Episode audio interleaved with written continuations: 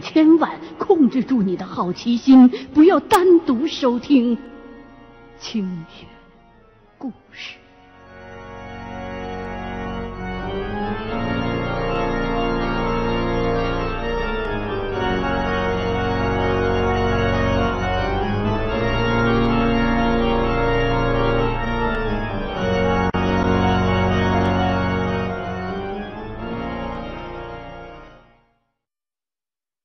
大姐说，那天她男人去井边打水，把水桶呢挂上辘轳，放下井里头打水上来。一般呢，他们打上来那水里边都会有一些杂质，这些人呢就会用手指头把漂浮在水面上的什么苔藓呐、浮萍啊给捞出来。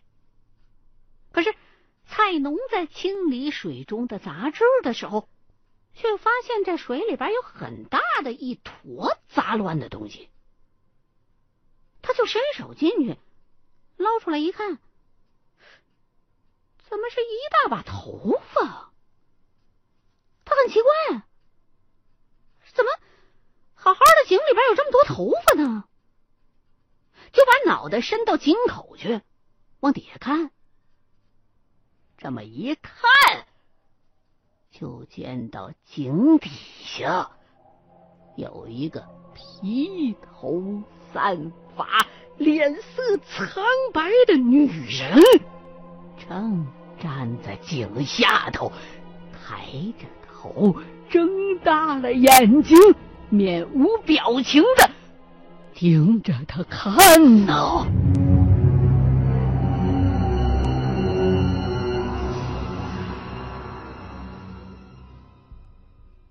这下可把这个菜农给吓坏了。往下跑，一头扎进家门了之后，就开始胡言乱语。大姐说呀，看到自己丈夫当时那样子，真的是被吓着了，而且她那时候也没太听明白自个儿男人到底都说了些什么，直到晚上。她老公冷静了一些之后，他又把整件事情重新的描述了一番。但是这时候的彩农已经因为惊吓过度，而在精神上有些恍惚了。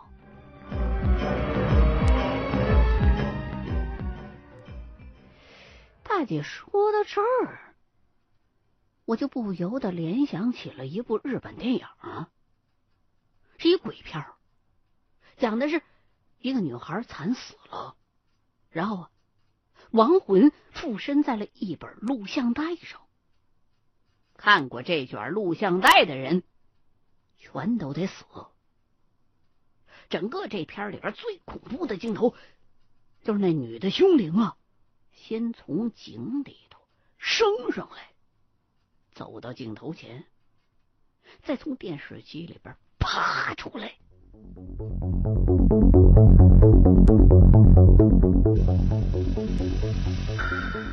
大姐接着又说道：“当晚，她发现自个儿的男人开始神经兮兮的时候，怪事又一次发生了。这小镇的街上。”大大小小的狗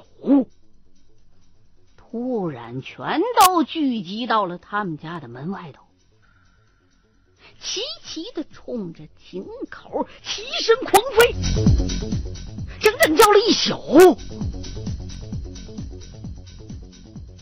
这样的异象引起了镇子上居民们的各种猜测和传言。这菜农一家人呢？从哪那时候开始，一直到现在，就不愿意再跟镇子上的那些乡亲们去接触和来往了。这个大姐对自己男人突然之间被吓傻了之后说过的那些话，将信将疑，因为事后她也跟着镇子上其他的人一样去井口那里去看过，那井底下的水。清清亮亮的，根本就没有什么女人呢，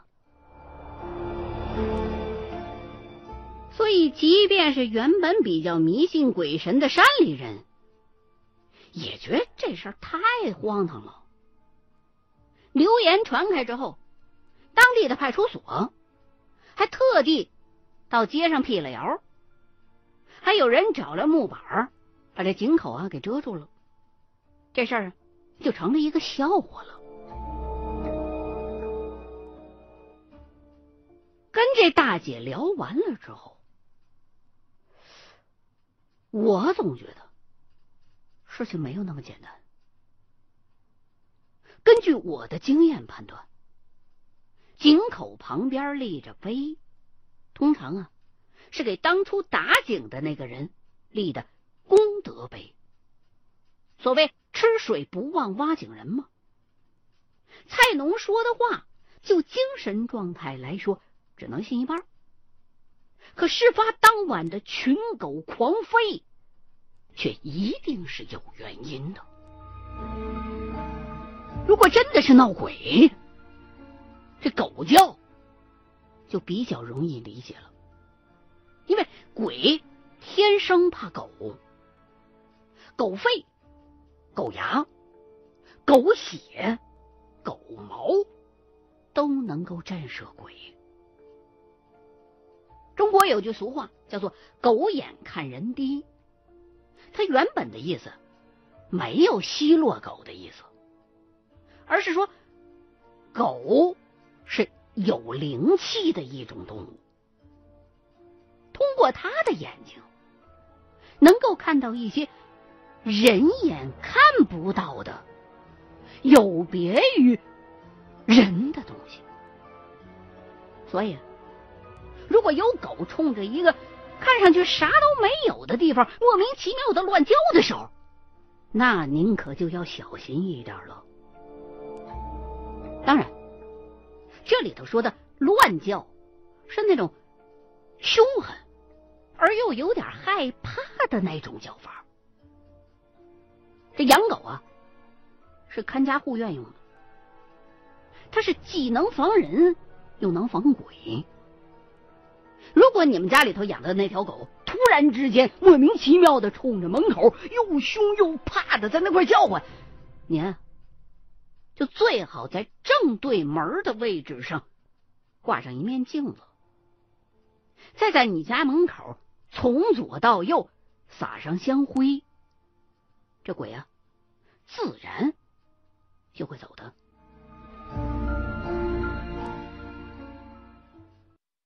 大姐跟我说完这些，门口那个一直坐在板凳上抽旱烟袋的老奶奶进来了。开口跟我说话的时候，语气语调和他那些措辞，跟他那沧桑的外表显得很不搭，能让人察觉到这是一位知书达理的。睿智的老人家，这老太太显然是先前在门口听到了我跟大姐之间的这段对话，才走进来接着搭茬的。老人说，他今年八十六，在镇子上算得上是资格最老的人了。他呀，是疯掉的那个菜农的外婆。也是当年那个显赫一时的大家族的千金小姐。六十多年之前，他的家族一直保持着封建大家庭的习俗。他的父亲娶了六个老婆，他呢是第二个老婆的女儿。他父亲娶六姨太的时候已经是六十多了。可是当时那六姨太呀，才二十刚刚出点头。这六姨呢，虽然得宠，可是因为老爷的身体关系，没办法生小孩，甚至连女人应该获得的快乐都没有。后来呀，在其他的姨太太的排挤之下，他就跟外头的一个痞子混上了，还跟那个痞子有了孩子。事情被发现了之后，按照家法，这六姨太呀是要被活埋的。但是被活埋之前，这六姨先是被关进小黑屋罚跪，然后呢又挨鞭子抽，身体和精神的双重折磨，就导致这六姨太就流了产了。后来他好不容易瞅冷子跑出来，却发现自己以身相许的外头的那个痞子，早已经远走高飞了。万念俱灰之下，这柳姨太带着绝望和怨恨，自个儿投了井了。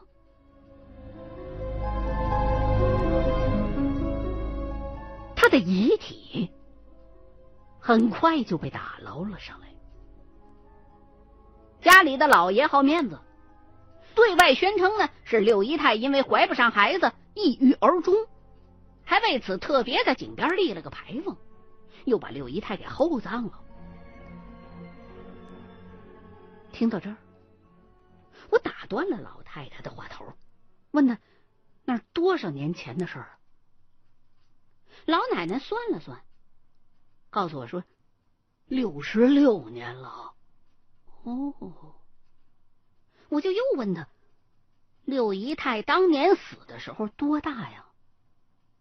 老太太又算了算，说：“二十二。”算了算时间，我再一次大胆的发问：“那其他姨太太的后人有没有二十二年前和四十四年前死了的？”老太太想了想，才回答我说：“四十四年前。”大姨太的儿子确实死了。二十二年前，五姨太也在家暴毙了。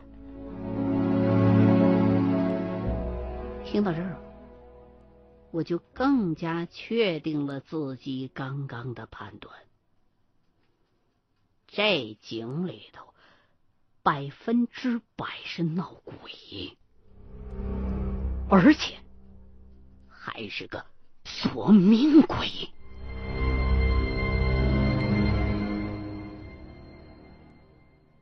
索命鬼是少数以报仇为目的重现人间的鬼魂。这种鬼怨念极重，除非他自个儿愿意离开，否则的话，谁也带不走。甚至，你如果胆敢强行处理的话，还会让猎鬼之人有生命危险。这类鬼魂呢，有明显的特点，就是每轮他阳寿年限的时候，都会出来复仇，直到他认为。这杨坚呢，已经没有了自己的仇人了。那时候，他才会不再出来。我就跟大姐说，这事儿啊，我来想办法。虽然不一定能真的彻底的解决，但是我一定会尽全力的。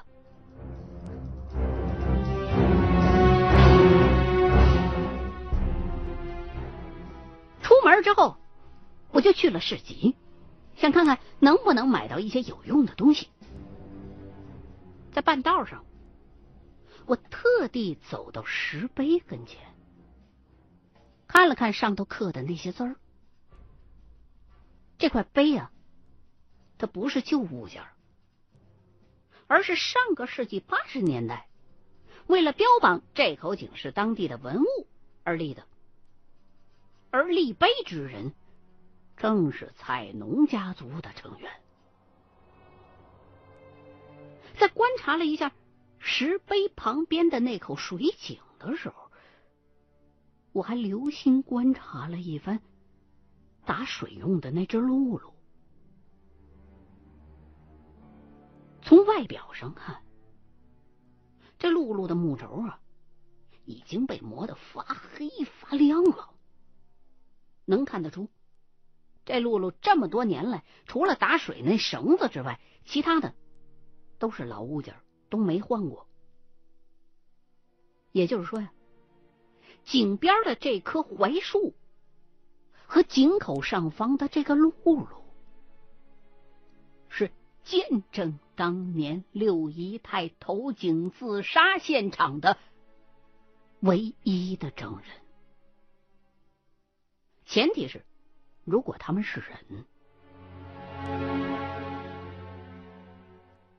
我一边在市集上准备东西，一边回想着这家老奶奶说的话，觉得井底下的那个可怜的女子，才是整件事情当中最大的受害者。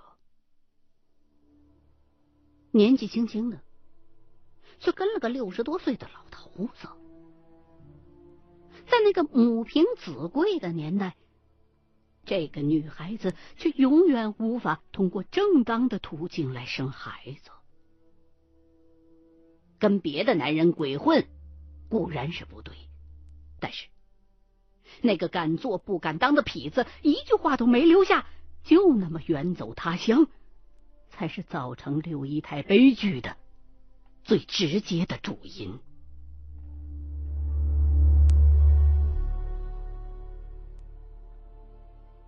备齐了所需的东西，已经到了下午了。我再次回到菜农家，打算等到晚上就去试着把井底下的那个女鬼引出来。这天晚上天黑了之后，我就以老井作为第一个点，然后按方位。又取了六个点，在这些点的地上钉上钉子，每根钉子头上都缠了一圈我特殊炼制的红绳，再用粉土把这六个钉了钉子的点连接了起来。这样的阵。是困不住亡灵的。我布这个阵，是为了防止牲畜和昆虫的靠近。因为如果夜深了之后，一大群狗跑过来叫唤，那我就什么都做不了了。布完了这个阵之后，我就走过去，把井口上盖着的那块木板取了下来。用朱砂在上头画了一个符，然后又把木板给虚虚的盖了回去。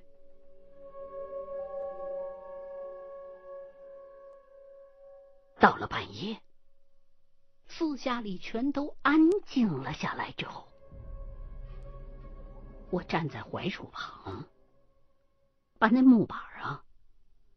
移开了一个小豁口，然后把一头拴着菜农穿过的鞋子的一根红绳，慢慢的顺到了井下。另外，我还告诉了老太太和大姐，一会儿甭管你们看见什么，都。别出声！如果要实在害怕了，就自个儿回屋去。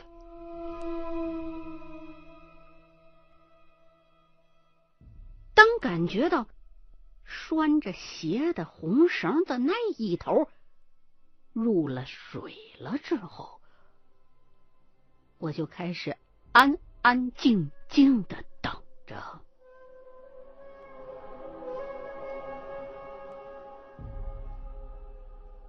没过多久，手中的绳子突然就扯动了一下，那感觉就像是钓鱼的时候被水中的鱼咬了一下浮漂。动静，又来了几下，力道也不算很大，然后就又安静了下来。OK，刚刚您收听到的是《新清雪故事系列之猎鬼人》的第二十三集。新浪官方微博“清雪故事二零一零”，欢迎您继续收听下一期的清雪故事。